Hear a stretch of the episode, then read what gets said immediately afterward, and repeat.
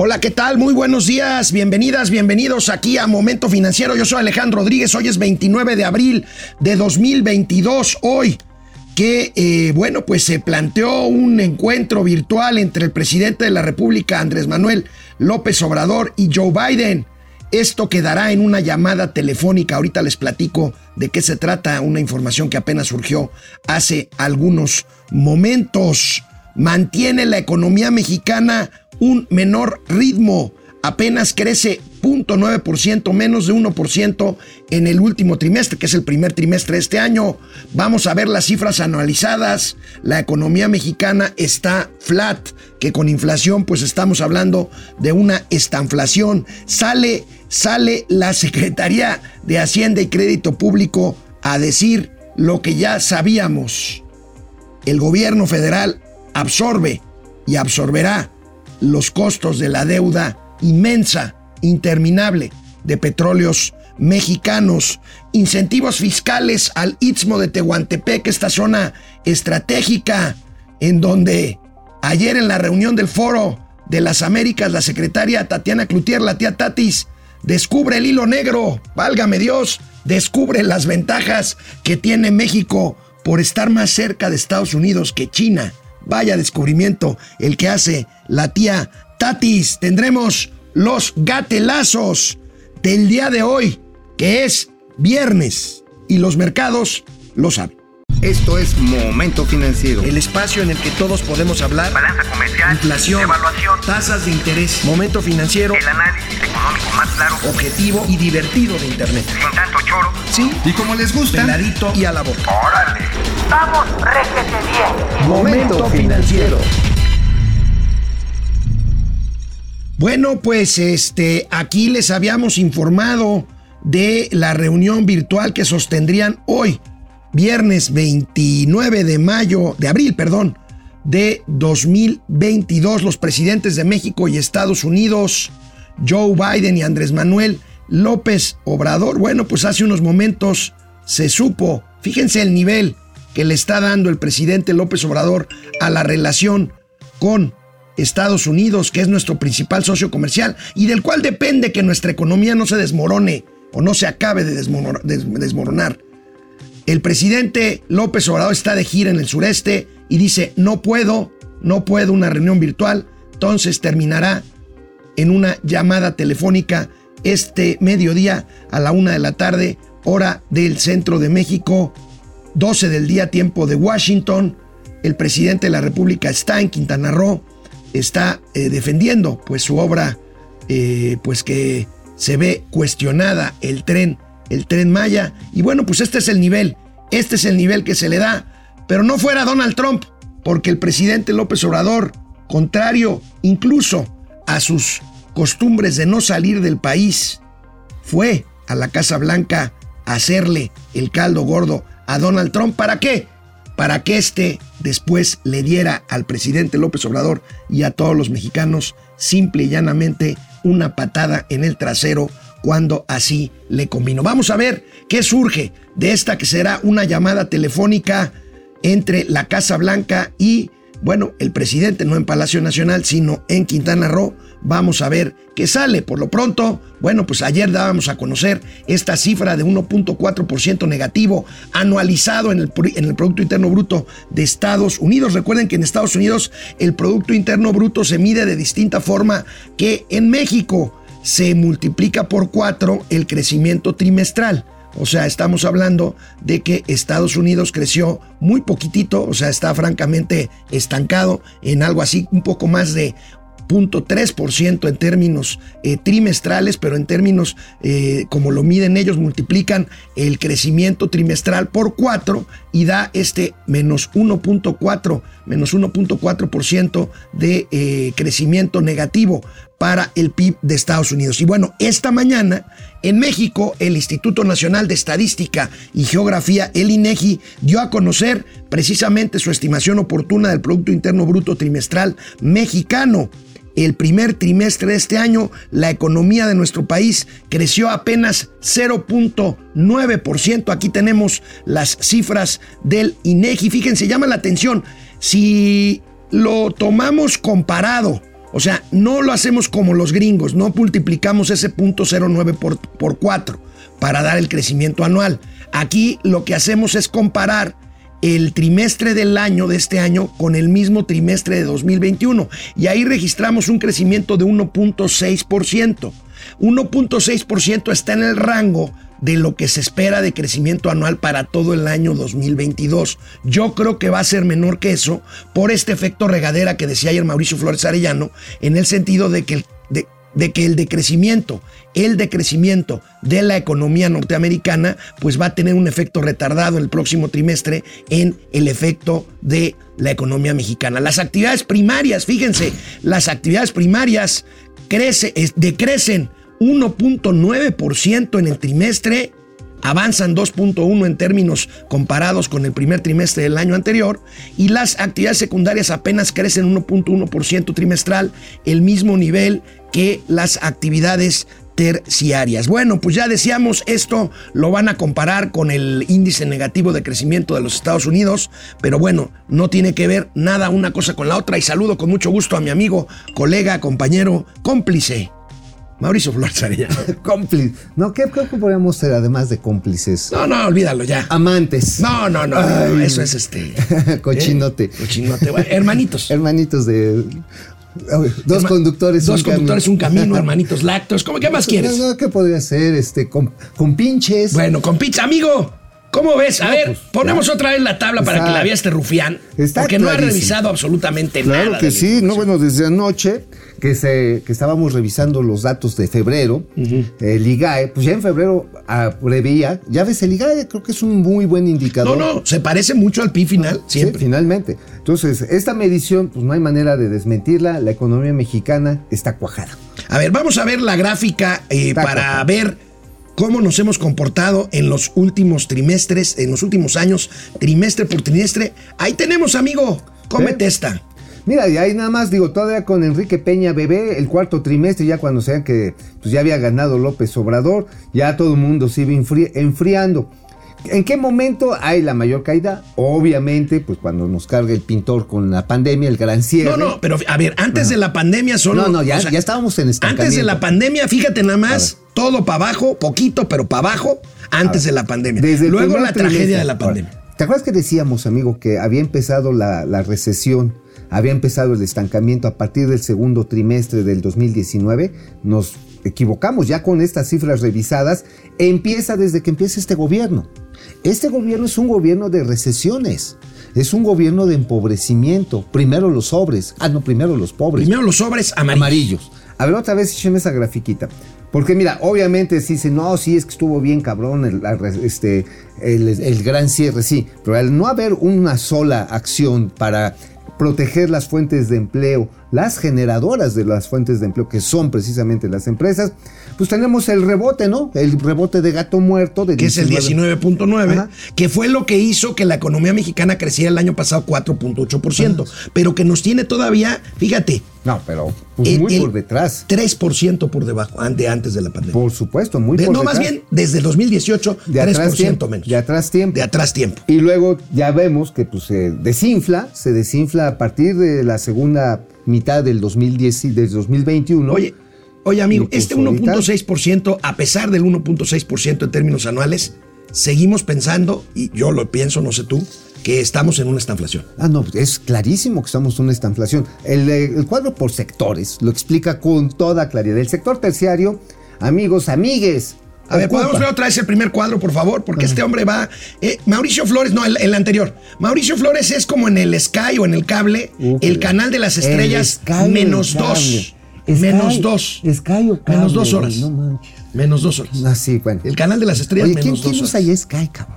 Muchos. Muchos, pues, Muchos. De hecho, Sky, viejitos. Sky y cable lo dirige mi amigo José Antonio González No, sí, Anaya. no, pero es easy.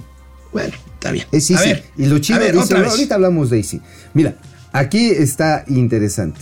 La actividad terciaria, que tiene un crecimiento muy magro respecto al, al trimestre anterior y prácticamente está tabla respecto a hace un año, ocupa dos terceras partes, dos terceras partes de la población económicamente. Ya lo hemos dicho, escuelas, servicios médicos, sectores turísticos, restauranteros, en fin, eh, servicios profesionales, periodísticos. Las actividades primarias, uno puede decir, bueno, pues es que sí estuvo cañón porque pues apenas se está reactivando la actividad Sí, pero pecuaria. ahí viene el- Pero, ¿sabes qué? No lo habíamos Ese, visto. ese menos 2% trimestral es Sí, una barbaridad. no, es, un- es tremendo. ¿Por qué? Porque hay muchas actividades pecuarias que les estaba yendo bien en la exportación y les está yendo bien en la exportación. Hay un problema en el mercado interno de que la gente no le está alcanzando para comprar y ahí está el reflejo. Desde 2018 para acá, el Producto Interno Bruto norteamericano ha crecido 5.4%, con todo y la caída de la pandemia. El mexicano, en términos de 2018 para acá, ha caído 3.1%. Veamos la No, pero gráfica hemos caído de con comparación. patriotismo y Ah, nacionalismo. no, con patriotismo y con soberanía. Este, estamos jodidos, pero ¿no? son- Y con un aeropuerto internacional de seis vuelos Oye, diarios. un amigo, ah, ¿sabes qué? El Este- capitán Alan nos mandó un video de operaciones simultáneas en este Santa Fantasía. Le digo, sí, Alan, pero son dos aviones militares, Sí, no que, no, que, no, que, no, que no invente Alan. A ver, vamos a ver Amigo, esta, este, no este, esta comparación. Esta comparación, ahí tenemos la, la línea azul es la economía mexicana y la línea eh, amarilla este, El 100% es- es refleja Estados cuando Unidos. arriba de la, de la línea del 100, la línea negra, es decir, a ver, así que ustedes que quieren ver la negra, ahí la pueden observar. Pues es, es crecimiento. Cuando estás arriba del 100, Es crecimiento. es cuando estás abajo estás jodido. Pues esto los chairos no lo van a entender. Fíjate, ayer tuve una tarde muy divertida. ¿Con un chairo? Porque resulta, no, con un ejército. Un ejército de Porque chairos. resulta que no como, manches, como- ver, como pusieron, como pusieron la reforma electoral, Ah, como sí, mandaron claro. la reforma electoral, pues yo puse que bendito el- la jornada electoral de la elección de 2021, porque le quitamos la mayoría calificada Bendito no a fue presidente de México, No, ese es Bendito Benito. Juárez. Ese es Benito. Ah, Bendito Juárez. ¿No? Es, Entonces- que, es que ya ves que aquí tenemos un presidente que es bien mocho, Entonces pero al decía, mismo oye, este, liberal". Morena y sus aliados perdieron la mayoría calificada y me cayó un ejército de bots chairos. Ajá.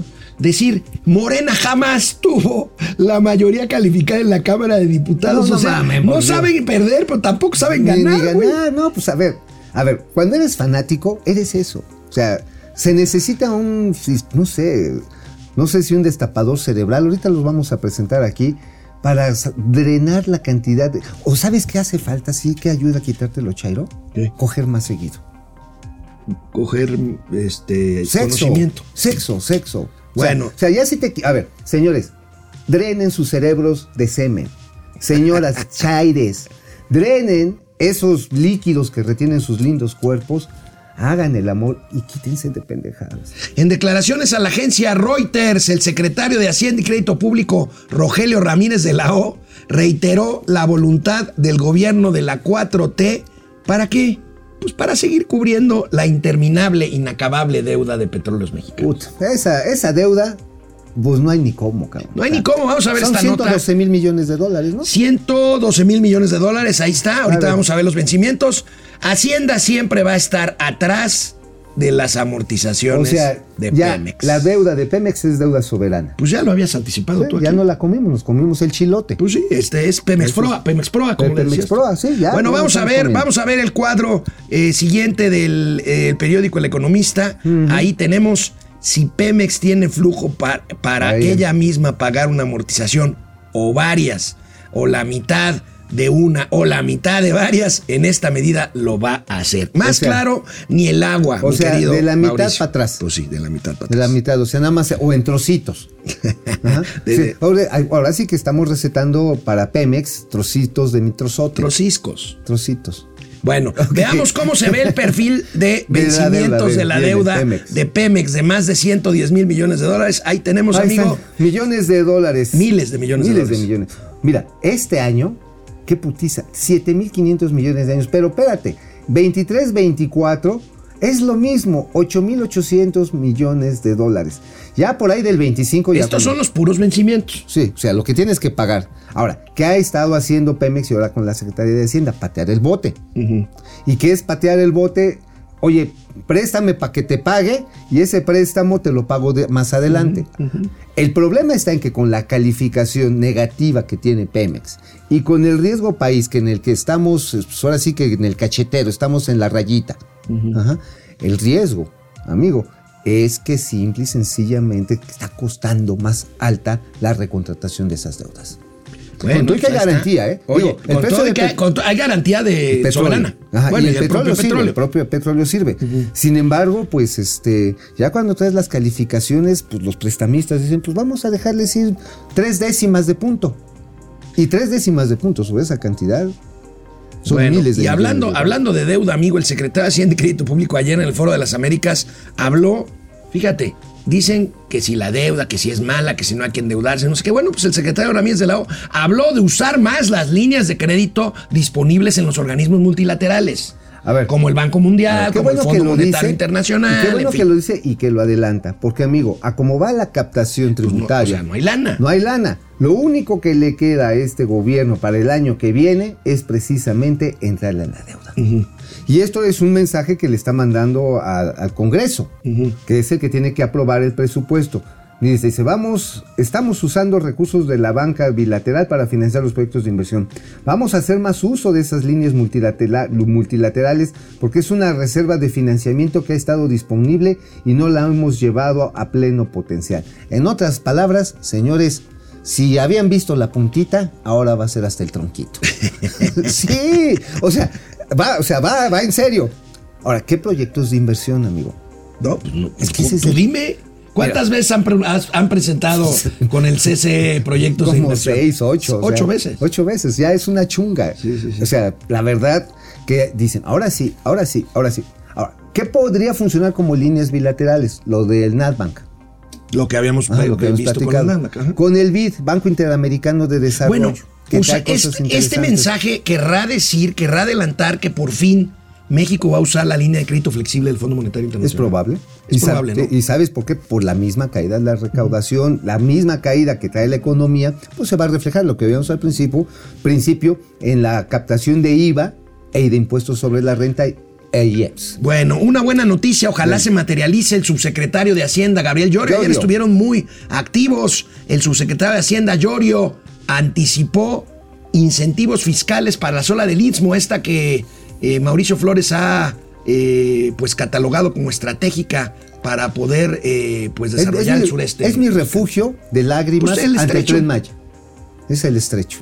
El Istmo. Está estrechito. Uy. El Istmo. Sí, A no, ver, pero mira, fíjate, a ver, tenemos ahí la nota del señor Gabriel Llorio. Ahí está. Alistan paquete de incentivos fiscales para la zona del Istmo. ¿Qué son el paquete de, de incentivos fiscales, amigo? Y aquí ya les habíamos dicho una interplatanera intergaláctica. El lunes pasado se pagó el último de los terrenos de los 10 polígonos que se requieren para parques industriales. Es lo mismo, ¿te acuerdas de las zonas económicas especiales? Sí, claro, de Candiani, de, de Candiani, claro, Candiani. Y que el señor, el primer secretario de Hacienda de esta administración, ¿cómo se llama? Eh, Carlos Ursúa. Carlos Ursúa. Mira, Carlos Ursúa me cae bien, muy bien, pero pues es un pendejo. O sea, tenía. Qué así- bueno que te cae bien, Carlos. Sí, sí, pero es un pendejo. O sea, ahí en ese momento, o sea, o sea, la tenía, la acarició, era suya. Y como le dijo su patroncito, no, neoliberal. Lo mandaron a chingar a su madre. Es más, ahí les un pinche chismesote, carnal. El grupo Aurora, que es el grupo industrial más importante de Guatemala, ya le había metido lana, le había metido 80 millones de dólares a una de estas zonas especiales. Ya había comprado unos terrenos, ya había llevado maquinaria, había pedido créditos por otros 100 millones, 180 millones de dólares. ¿Y luego? Valieron madre. O México, sea, ¿Se los van a quitar? pues ya lo perdieron, porque cuando cancelaron la zona. Ah, ya te entendí, Ajá, ya te entendí. se Cancelaron las- ajá. Ok. Fue una bronca de baja intensidad que poco se conoció. Bueno, Aurora, fíjate. Ah, si hay sí. lana en Guatemala, aunque poquita, pero Ah, sí hay. no, pero terminó, ¿quién crees que terminó pagando? ¿Quién? Pues nosotros, los, in- los contribuyentes. Ahora, para regresar a algo, que qué bueno que regresan, pero es lo mismo. A ver, tenemos más información de lo del Istmo. Tenemos un cuadrito ver. ahí del financiero, ¿no? Este, A ver, échelo, por favor. Ahí está. 500 mil empleos se pueden crear en el país aprovechando las ventajas de la cercanía respecto a Estados Unidos. Ahorita vamos a ver. Este, y 94 mil millones de dólares es el monto proyectado en inversiones para consolidar la región sur-sureste del país durante este Mira, sexenio. fíjate que aquí cómo lo puedes atraer. Una reducción de IVA, de ISR, estímulos al registro de trabajadores del Seguro Social. Este, Rafael, este Rafael Marín Mollinedo ha hecho un trabajo sobre todo de concertación política, porque mira, es un cohete trabajar con los veracruzanos del sureste, pero con los oaxaqueños, ese sí es pedo, eso sí es pedo. Y los convenció, incluso El último terreno no fue comprado, fue una donación que hicieron particular. Dijeron, órale, va, pero pues vamos a ver cómo le entramos como socios de la tierra. Eso es muy interesante. Ahora, ¿qué más necesita? Seguridad. Ese tema, y aquí va otra interplatanería. Bueno, esta ya no es interplatanaria, esta ya estaba más cantada que, que las mañanitas.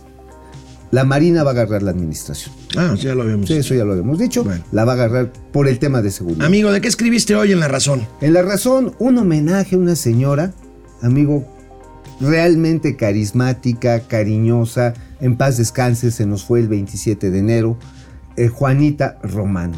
Ustedes a lo mejor no lo conocen y se lo han untado por sus santas partes. Le han, les ha hecho cuchi cuchi, han sentido que les rasca la oreja. El massage frottage. ¿Sí conoces el estropajo natural? ¿Sí conoces? ¿Sí? Está bien. Sí, sí, te has pasado el estropajo para acá, para la... Bueno, ¿qué onda con Juanita? A ver, Juanita es la gran desarrolladora de los, de los estropajos. Es una, fue una empresaria, este, mini, microempresaria, que literalmente me lo platicó, la tuve el placer de ver, irla a ver varias veces allá a Chautla de Mota, en la Sierra Poblana, nos invitaba a comer. Sus hijos, que les mandamos unos- un saludo enorme, músicos además, continuaron la empresa y desarrollaron un clúster agroindustrial de producción sostenible. De estropajo. De estropajos, sustentable. Entonces, ellos tienen sus parcelas, compran de muchas comunidades alrededor de Chautla y lo procesan, lo empaquetan, hacen este, hacen tamañitos diferentes. Desde que le gusta el estropajo grandote para tallarse a las de acá, hasta así para suavecito para que te quede. Ah, mira, qué interesante. Oye, ¿Y sabes pero- quién fue, fue, fue su primer cliente? ¿Quién? La comercial mexicana. Ok. Es, que, es que es una historia. Llegaron a la Ciudad de México con su marido, el señor Amigón. Llegaron, este, entraron ahí a la comercial mexicana de que está en Misterios, en la avenida Misterios. Iban literalmente con su bulto, con un bulto de... ¿Y se los tomaron allá a consignación Se o qué? los tomaron una consignación. Entraron con el lector. ¿Y así empezaron a vender? Ajá, y les dijo, oye, está padre este producto, sí. Oiga, ¿cuántos más me puede traer? Pues ¿cuántos necesita? Tráigase cinco. Fue en 1972. Una historia que de, De veras. éxito. Qué bonito, No qué me canso historia. de decirla. Y hoy le hacen, bueno, mañana le hacen en Olinalá, porque ella nació en Olinalá, le hacen un homenaje. Porque la señora cuando empezó a tener éxito, le empezó a dar chamba, empleo a la su- comunidad. por supuesto llevó prosperidad a la comunidad. Por supuesto. Oye, amigo, también escribiste algo en, en la razón de economía colaborativa. Cuéntame. Fíjate que este es un tema fundamental. O sea, la economía colaborativa es la nueva economía en la que todo mundo aporta, hay, no es un toma y daca, eh, no es una suma cero, que esa es la, importancia de las economías colaborativas, en las que tiene sobre todo las características de la flexibilidad. Hay varias categorías, una de ellas, sin lugar a dudas, son los distribuidores de alimentos o de mensajería. O sea, esa es quizás la manera, los conductores de Uber, por ejemplo, los conductores de Didi, eh, finalmente participan en varias plataformas para dar diversos servicios. Ahora, ha habido la ley Claudia, tú sabes, aquí en la Ciudad de México, de la de la regenta, Para los repartidores. Ajá. Que lo que quieren, no, no, no, que tengan un solo patrón. Pues en la economía colaborativa lo chido está en que puedas tener varios patrones. O sea, yo también soy bien colaborativo, güey. O sea, trabajo en La Razón, en el Independiente, ADN 40, este, vendo pancita los domingos, estoy con Janupi, con, la, con, con mi queridísima amiga Yuri, Yuri Sierra. O sea, finalmente esas flexibilidades te tienen que llevar a establecer un esquema de seguridad social. Y la seguridad social no se puede ningunear nada más porque necesitas tener un patrón. Se necesitan establecer los mecanismos por los cuales diversos patrones o tú mismo de manera voluntaria, con un ingreso apoyado por el Estado, ¿eh? puedas tener cobertura Pues ahí está, ojalá no den la madre a pues, industrias como las de reparto a domicilio, que pues la gente ahí está, va- va- va- mal que bien ahí se la va llevando con varios patrones o con varias empresas para los cuales colaboran, valga la redundancia de economía colaborativa, y pues ahí van sacando su mira, vida, por ejemplo, los artesanos eh, de la construcción, los carpinteros, por ejemplo, los plomeros, no tienen un solo patrón, ¿eh? No, pues no, No, pues claro que pues, no. ¿por qué? ¿Y sabes cuál es una de las interpretaciones funestas de la... Y eso es el origen de, de la ley Claudia. Hay interpretaciones funestas de, de la ley contra el outsourcing que dicen, no, es que si estás trabajando en un edificio para poner, no sé, los estantes, para poner los closets, tú que te ha gustado salir del closet tan seguido, este, el que está construyendo el edificio se hace responsable tanto de la empresa como de sus trabajadores de carpintería con todo el gasto de seguridad social aún después de que termine el trabajo. Dices, no mames. Amigo, rápidamente, en 30 segundos, ¿de qué escribiste en el Independiente? Sigue la batalla en Pemex y el objetivo es precisamente chingarse cerca de 17 mil plazas temporales. Es lo que Órale. explicamos, ¿sí? Ahora, ¿cuánto están ahorrando? Ahora, lo- eh, parece que la consigna en Pemex es ahorren todo lo que puedan, aunque no tengan ni papel de baño, pues ¿para qué? Pues para que haya... Ajá, pero a ver, Pa- ¿cuánto, pa- han- papirín. pero ¿cuánto han ahorrado? No, pues... Han ahorrado- el año pasado, chingándose 9 mil plazas, ahorraron 3 mil 500 millones de pesos. ¿Cuánto perdió Pemex el año pasado? Perdió 224 mil millones de pesos. O sea, son municiones contra el problema financiero. Y lo que estás haciendo es que estás calentando bien cabrón a la gente. Ya hay amago de huelga. ¿eh? Y- pues lo único que nos falta. Oye, y- además la pradera está seca como para que se prenda de volada. Y nada ¿no? más, a un reconocimiento ahí a Felipe Alberto Cariaga, que es el director, el gerente de la planta de Tula, ahí de donde yo soy oriundo, amigo. Salió a decir con unos huevotes.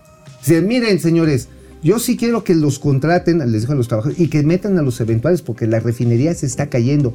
Pero hay un señor de apellido Beltrán, que es cuñado del presidente. Y sé que me puede costar la chamba. Es cuñado del presidente y está haciendo puras tontejadas. Está impidiendo A ver, ¿a qué te refieres con que es cuñado del presidente? el consejero Está- independiente. Por eso, ¿está casado con quién? Pues no, él es pues hermano de este de la primera esposa de López Obrador. De la señora Rocío Beltrán, que en paz descanse. Que en paz descanse. Es cuñado. O sea, es tío de los hijos de López Obrador. exacto. Es tío. Es tío del de la casita. de la casita de Chris de allí de Houston y del, del que baila ahí en la alberca.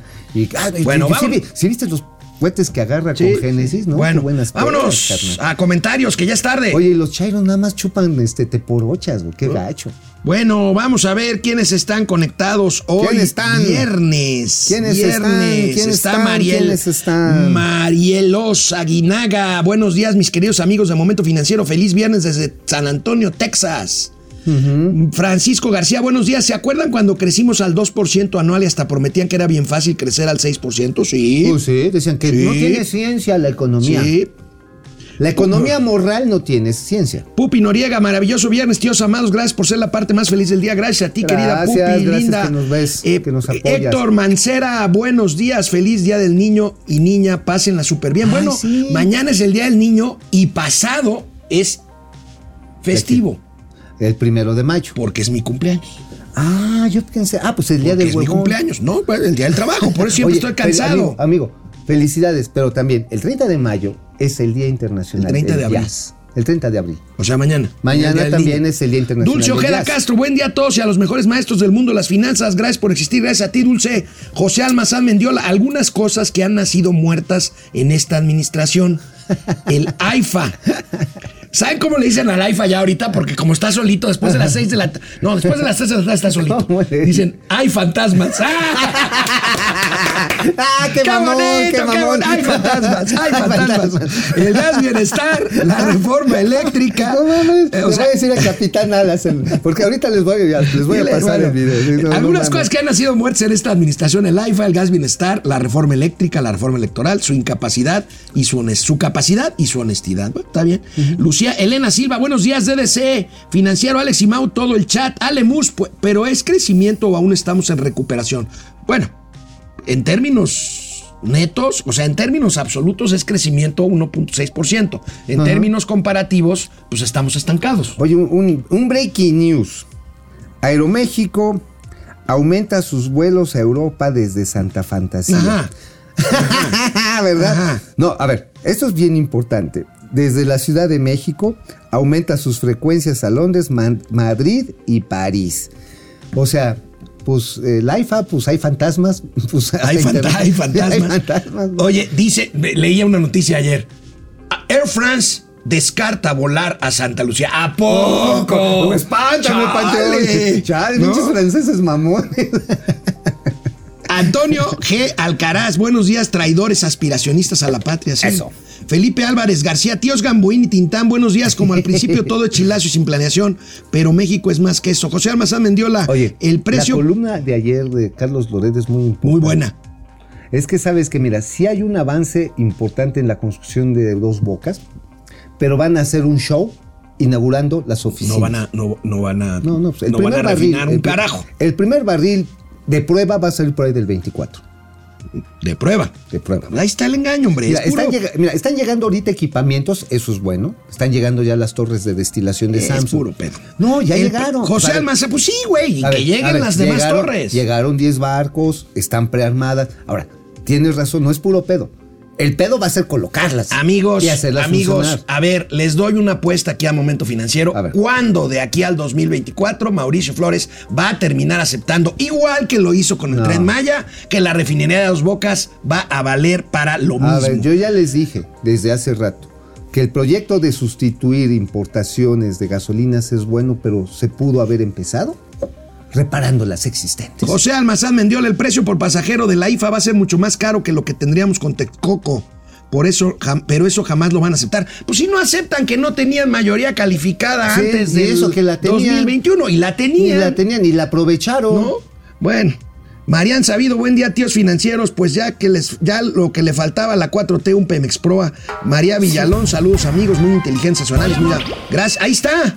Suena la caja. Ver, Ale espérame, Mus, espérame, espérame. 5 Ale. mil pesos Chileno. chilenos. Es viernes y adelantando el Día del Niño. Felicidades a Takeshi Gracias. y Koji desde Chile. Muy bien, gracias oye, a Oye, nos falta la señorita. la señorita Cometa. Oye, yo sí era bien cusco. ¿Sabes qué hacía de niño cuando salía ahí en la tele? ¿Qué? Me agarraba así, mira, y me agachaba desde acá, a ver si. A ver, sí, de veras, yo ya desde Enrique, era, yo ya era bien cabrón. Enrique, eh, a ver, Ale 5 mil pesos chilenos. Enrique Herde, 50 pesos. A Terence Hill y Bob Spencer, juntos son dinamita de las finanzas. Pierde el Rosario, 5 dólares desde Tampa. Rosario 5. Gracias, A ver, gracias, mil gracias. pesos chilenos. Enrique Herdes, el hermano de Guillermo.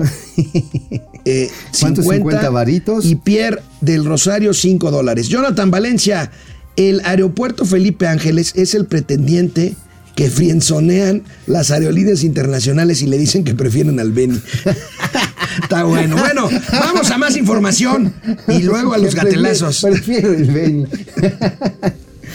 Ayer Mauricio Flores mencionaba en su columna de la estrategia esta de parálisis en el sector eléctrico. O sea, no cambiamos la ley, no cambiamos la constitución, pero no te autorizo nada. Y vales madre. Y vales gorra. Entonces, para disfrazar una estatización que habíamos hablado. Sí, ¿no? claro. Bueno, hoy Reforma publica unos ejemplos de ello. Ya ven que Reforma siempre eh, Bien pinche anda detrás de. neoliberal. De, de, pues de las cosas traicioneras, ¿no? Ajá, sí, sí, le gusta rascar la caca. Las podridas. El así. podridito. Bueno, a ver, ¿dónde vamos, huele a, feo? vamos a ver esta nota de reforma, amigo. Ahí tenemos, fíjate nada más, la CRE, además de mantener la Comisión Regulada de Energía una parálisis regulatoria, niega permisos como por ejemplo estos. Ajá. Ejemplos, Aucas Solar, capacidad 30 megawatts, tecnología solar. Bueno, puros solares los mandaron a la burger. A Calacas. A Calacas. Para no, pa' que no le quiten el sol a los pueblos originarios. Claro, sí, no, pues esos de robarse la energía del dios Tonatiuh es una chingadera neoliberal. Duna Solar, Cronos Solar Park 5, Mar Gym Capital Spy valió madre, Parque Solar Lomas de Ocampo, este, eh, no, ya nada más imagínate, este, también quitaron, y ahí no lo pusieron, eh, un parque solar, el de Lomas Turbas, también, también, también lo quitaron. Mira, Ay. súmale, súmale. Entre todo, güey, estamos hablando prácticamente de 400 megawatts. ¿A qué? ¿Con qué, qué puedes hacer con esos megawatts? Ven, 400 megawatts, sí le andas dando energía cuando menos a una tercera parte de la Ciudad de México. Es más, 400 con todo y la línea del metro. Con todo y la Con línea del y metro, metro. las que funcionan. Las que funcionan, sí, las que no se han caído. Ajá. Bueno, oye, fíjate que lo que son las cosas, amigo, a pesar de la orientación estatista de la 4T, las empresas que cuentan con posibilidad por aquello de la reforma eléctrica de Peña Nieto y de las rondas petroleras y de los farm outs y todas estas cosas, las empresas privadas que están extrayendo, extrayendo petróleo, extraen poquito, pero ¿qué crees?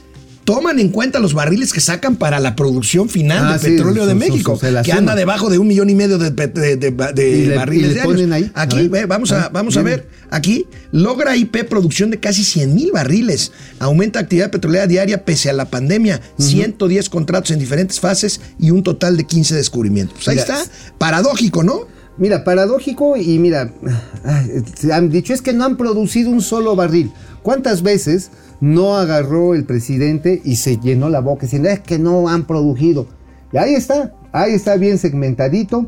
97 mil barriles diarios de crudo. Ajá. Mira, 20 63 mil vienen de las rondas petroleros. Petroleras 24 mil de migraciones con socios, es decir, que se juntan. Y, 100, y 10 mil de asociaciones. Por ejemplo, la que Pemex tiene con Exxon. Sí. Eh, pues sacarían más si no estuvieran peleados con este. Este. Este. Sama. Con, con Sama, con Sama, si estuvieran ahí. Y mira, puestos 240 millones de pies cúbicos diarios de, de gas. gas. De gas que sí se está utilizando, no como sucede con el gobierno mexicano, amigo, que, este, que a través de Pemex lo quema. Estamos quemando gas a lo pendejo. Ahora que no hay, que está caro, imagínate lo que podríamos hacer. Pero Bueno. bueno, mira, finalmente estos son herencias de Enrique Peña Bebé y los malditos perros neoliberales. Bueno, ayer la Secretaría de Hacienda presumió, y hace bien en presumirlo, hace bien, eh, que HR Ratings, la calificadora HR Ratings, Rate- HR Ratings, mejoró la perspectiva de la deuda mexicana. La mantuvo en la calificación que tenía, pero la mejoró de negativa estable. Pues esto es, eh, por supuesto, en Hacienda lo están presumiendo mucho, porque bueno, aquí hemos hablado de la posibilidad de que tarde o temprano, si sigue este desastre, pues puedan quitarle el grado de inversión a la deuda mexicana. Ojalá pues esa es no. una buena noticia, ojalá y no pase.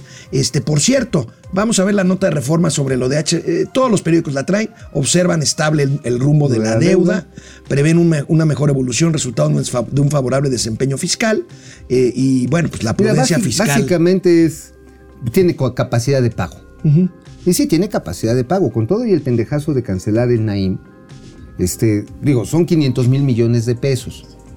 Más menos. Que es un chingo. Por cierto, amigo, hoy Pero el país aguanta. Hoy, último día hábil del mes y del trimestre. Bueno, no del trimestre, pues, pero un mes después se da a conocer. Entonces, hoy se dará a conocer el informe trimestral de finanzas públicas de la Secretaría de Hacienda. Conoceremos hoy por ahí de la 1 a 2 de la tarde y lo comentaremos el próximo lunes aquí en Momento Financiero, qué tanto es el impacto del subsidio a las gasolinas de este gobierno, del IEPS a gasolinas, de lo que están dejando de cobrar en el primer trimestre del año. Esa va a ser una medición bien importante, porque ¿cuántos meses, cuántas semanas van de estímulo? Creo que ¿De desde estímulo completo? completo, va como desde ocho febrero. semanas. Desde ocho febrero. semanas, nueve semanas. Híjoles, pues, a ver, todo eso es lana que no se está cobrando. Dicen, es para mantener la inflación. Pero oye, pues es- hay un límite, ¿eh? Porque si lo, lo estás ahora sí que apachurrando y nada más quítale la mano y te Oye, va a brincar. amigo, cabrón. en la última nota, digamos, normal del día de hoy, bien pudiera ser un gatelazo. ¿Cuál? La tía Tatis. Ay, ¿qué dijo? Descubrió el hilo negro, amigo. Ah, chinga, ¿cómo le hizo? Descubrió el hilo negro. En un gobierno en el que un día sí y otro también mandan señales equivocadas a la inversión extranjera, la secretaria de Economía, la tía Tatis, descubre el agua tibia. ¿Y qué dijo Mira, mi tía Tatis? México tiene oportunidades por su logística. La tía Tati se No dio mames. cuenta de que es más fácil trasladar un producto desde nuestro país a Estados Unidos que desde China. ¡Qué maravilla! Oye, se los dijo a los empresarios del Foro de las Américas. Oye. ¡Qué maravilla de secretaria de Economía tenemos! Oye, yo no me había dado cuenta. No, yo tampoco. Qué pendejos somos. ¿Verdad? Sí, la verdad. O sea, Fíjate, ¿la podemos ver otra vez? Pero China no es la que está ahí en, la, en el Mira, barrio chino. dice, un servicio de transporte de camión típico este, desde la Ciudad de México tiene un costo de 2.111 dólares y demora cuatro días. Mientras que desde China su costo se eleva a 6.453 dólares y su periodo se alarga a 31 días. No ¡Qué mara- mames. Tenemos que la relijan. No mames. Que sea, o sea, Sí, ya aunque las- pierda la 4T, que la tía Tati se quede de secretaria sí. de Economía, por Oye, favor. ya nos abrió los ojos. Ya. Oye, es que sí, yo pensé que China era la China poblana, güey. La de Puebla. La de Puebla. Qué pendejos somos, neta. Bueno, vamos a los comentarios para ir con los gatelas. Bueno, pues este, vamos con más comentarios. Aquí tenemos a eh, C. Contreras. Tenemos que soportar y aportar dinero y someternos al sí o sí. Va que va a los sueños retrógradas de un autoritario corrupto de cuarta. Ross Known 11. Señores, es momento de empezar a hablar de la reforma electoral. ¿O quieren que regrese el CFE? Eh, bueno, Ah, eh, Consejo Federal Electoral. Mira, no es tema de momento financiero, pero No, ya lo platicamos ayer. No, no, sí es tema. Y, y, y Es parte de las pues, estructuras pues, de pero, pues, estabilidad bien, política. Más bien, más bien yo prefiero dejarlo en el nivel de gatelazos. Mira, está, pero mira, hay que tocarlo. A ver, los sistemas inclusivos de los países Ahora, prósperos. ¿Para qué discutir una reforma? ¿Para qué discutir una iniciativa que no va a pasar? Ah, pues ¿sabes por qué? Por algo muy sencillo. Porque va a ser parte de la narrativa de López Obrador contra los malditos perros neoliberales y para cuando esto sea un cagadero, que ya está haciéndolo, a final del sexenio, decir, miren, es culpa de lo corrupto que no quisieron. Que no quisieron que cogiéramos. Ajá, que cogiéramos. Que corriéramos. Que corriéramos. Bueno, eso, o sea, está preparando, pues a quién echarle la culpa. Aurora Ortiz Martínez, felicidades a la ejemplar emprendedora señora de Ixtle y familia. Ay, sí. Mari Carmen González García, cómo me encantan, son mis consentidos, los dos son muy agradables. Feliz fin de semana, eres un encanto, Mari Carmen, muchas gracias. Igualmente, feliz fin de semana. Javier Salinas, con todo y estímulo, la gasolina está más cara en México que en Estados Unidos. ¿Ya? Sí, ¿Otra vez? Otra vez, otra vez, Hubo un momento en que no, y lo presumieron en la mañanera, ¿te acuerdas? no, sí, estamos acá, ya le ganamos a los gringos y tómala. Proce Service, Pro- Proce Server, el tío de Billy Cheers, compi. Ay, sí, me, ¿A cuál? me ¿Sí, declaro incompetente. A ver, niños, allá abajo, el tío de Billy Che- Cheers. A ver. ¡Ah! Ya está, Acabo. es un, este, ¿cómo? Un, este... bueno, es un mystery shopper. Un mystery shopper. Gustavo Velasco es brillante. Alemus, qué descubrimiento de la tía Tatis, sí. la tía Mm, sí. Tatis, dice Carlos González, descubrió el hilo y el beso negro. No, qué feo. Gustavo Velasco, China, Nuevo León. Sí, hay una localidad este, en Nuevo León que se llama China. China. Pues sí, es cierto. Salud, seguramente nos habla desde China, Nuevo León, Gustavo Velasco. Ah, es que lo hice por lo de la China poblana. Ah, claro, pues sí. Bueno, también. La- China, Nuevo León. Sí, hay una comunidad en China. En ¿Está China. cerca de Monterrey? No, no está muy cerca de Monterrey. China, No, está, está más hacia el norte, ¿no? Hacia la frontera. Next TV Business, por eso nunca cupen la 4T, porque ser pendejo es un requisito. Bueno, vámonos a los gatelazos para cerrar semana, amigos, Vámonos, amigas. vámonos. Oye, me mandó un mensaje el doctor amigo Paco Amigón. El, el uno de los hijos de doña Juanita Román. Ah, ya te mandó un mensaje. Sí, que está, que están agradecidos. están- Saludos allá Puebla. Chautla de Mota, Olinalá. Mira, Amigos. mira, estamos estrenando ticker con las aportaciones. Mira qué Ah, qué bonito. chingón. Órale. Ay, Ya se lució el señor Oigan, Campos. ah, ah, Es un mensaje, es un mensaje, nada. Lleva meses ahí el, el- ese, ese ticker. Puta. Oye, oiga, no es un mensaje subliminal. Cáiganle, no chinguen. Bueno, a ver, vámonos a los gatelazos. Ah. Bueno, pues hoy los primeros tres gatelazos tienen que ver con corcholatas. Tienen que ver con corcholatas porque ya es que el Ya es presidente destapador. ya es destapador. Y entonces, bueno, ayer el presidente hizo un destape. ¿A quién? Al más puro estilo priista de los años 70, veamos lo que les dice el presidente a los diputados de la 4T reunidos en Palacio Nacional. Ya saben, estaban celebrando que les dieron palo con la reforma energética. A Vamos ver. a ver al presidente de la República. A ver. de encuesta, de consulta rápida, breve. ¿Verdad? Díganme si sí o no. ¿Verdad que tenemos un buen secretario de gobernación?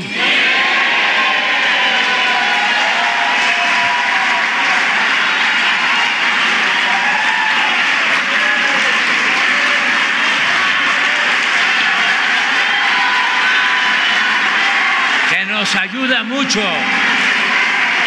que está a cargo, está a cargo de, está a cargo de llevar a cabo eh, eh, la conciliación, los acuerdos con legisladores, con gobernadores, con Bueno, ¿Qué pues, tal, amigo? Oye, ahora es como cuando. Y le gritaron, pues, presidente. es como cuando Patolín lanza como candidato a Igor. ¿Te acuerdas? Sí, sí, de- sí, sí, sí, el Conde Conde Pato? Pátula. Ajá, sí. Ya Igor ya se levantó. Oye, una vergüenza, este, lo decías ahorita fuera del aire. pinche este, vergüenza, a ver. División de poderes. A ver, imagínense ustedes que Enrique Peña Bebé hubiera llevado a los diputados del PRI cuando era mayoría a Palacio Nacional A que le aplaudieran a Pepe Mid.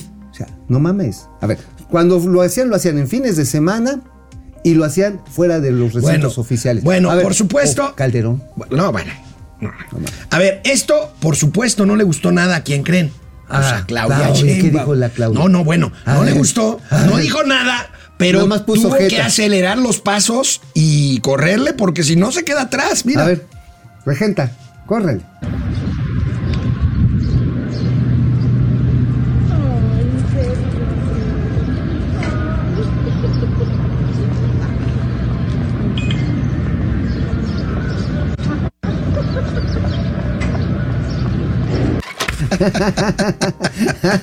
Oye, Córrele, córrele. oye, tiene buena pierna, no se le han roto. Bueno, oye. oye, conozco pollos que tienen mejores ancas. Bueno, aunque, aunque, aunque es un programa financiero, aquí somos muy democráticos.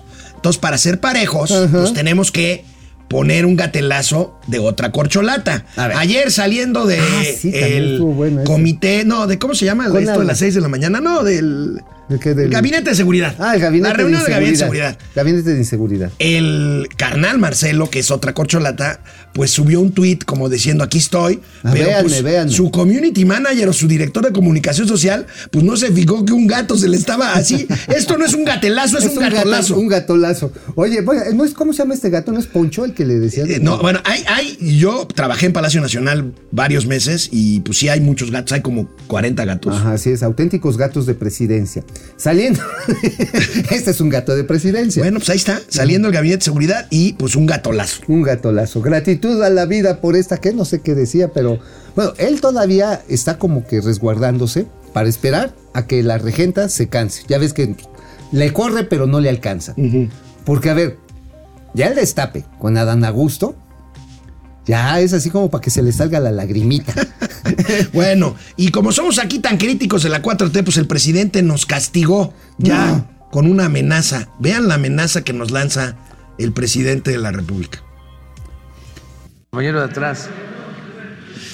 Es que yo creo que vamos a tener que ampliar una hora más la conferencia. Digo, no hora, porque ahorita sí no vamos a poder. Eh, tenemos hoy, es más, les propongo que la prolonguemos, porque vienen los legisladores. Hoy es a las 10. Nada más hacemos un receso y le, le- le seguimos. ¿De acuerdo? Digo, va a ser Más, amigo. ¿Se la prolongaron? No, no, no, amenaza con que la conferencia dure una hora más. Pues de todas maneras, vale madre. O sea, lo único que va a aumentar es el número de mentiras que dice al día. Pues sí, Sí, o sea, oye. va- van a pedir- alzar la mano para ver si ¿Puedo pueden ir, ir a, al ca- baño. ¿Puedo ir a tirar el flipper, señor presidente? Bueno, bueno. Oye, a ver, el problema de este gobierno y del presidente en particular es que cree que enunciando las cosas se hacen. Ese es el único problema.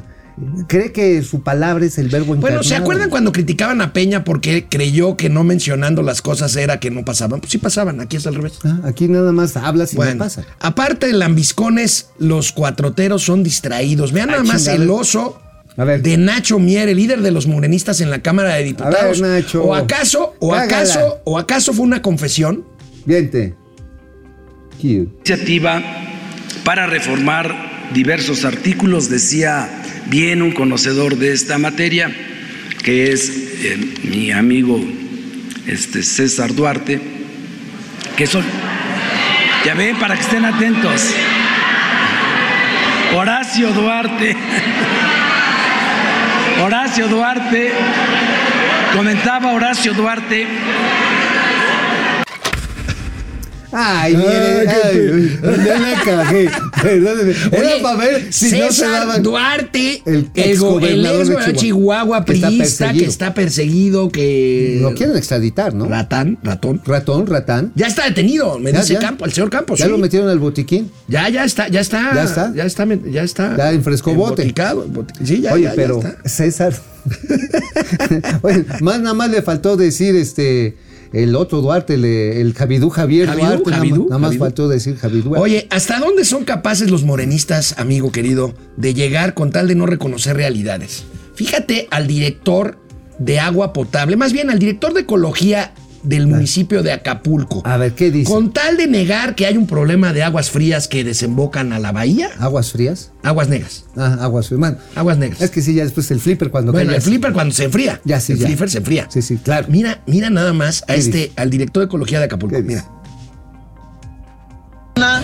y digna de el disfrute de los paseantes, tan limpia que se encuentra, que no tenemos ningún problema en demostrar que es agua, que es agua del mar, que es agua limpia.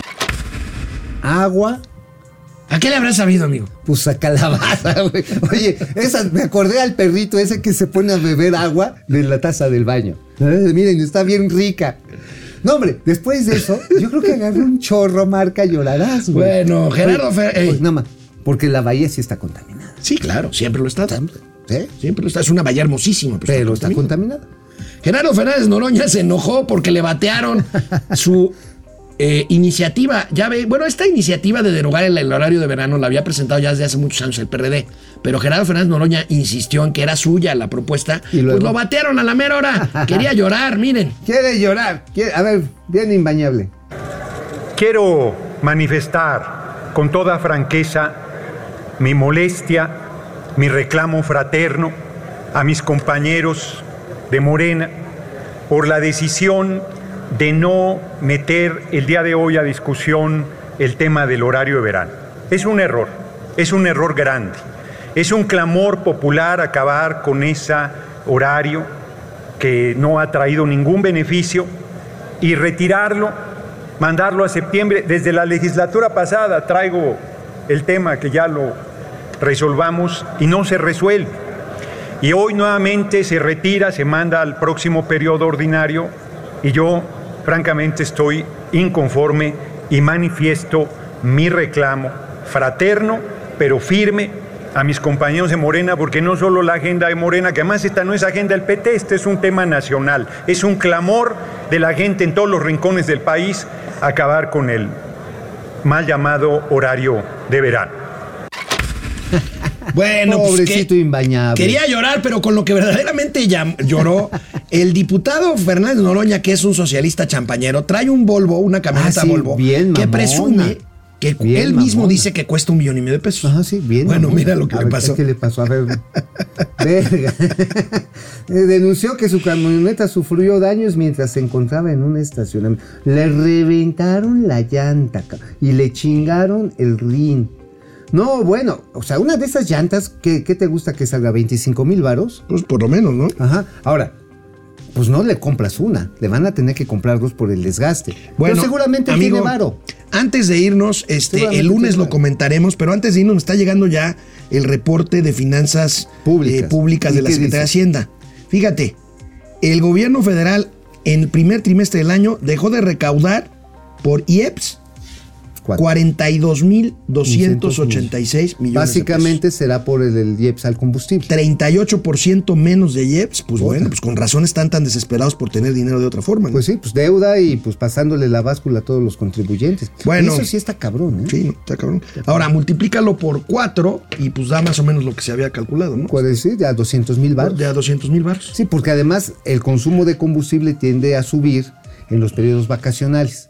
En el primer trimestre, recuerda que venimos saliendo de las fiestas decembrinas y aunque este año no, este año no tocó la Semana Santa, Sí, va a tocar hasta el segundo ser- trimestre. entonces ahí se va a notar más el impacto. Bueno, nos vemos el lunes. Cuídense, descansen. Ahí se ven.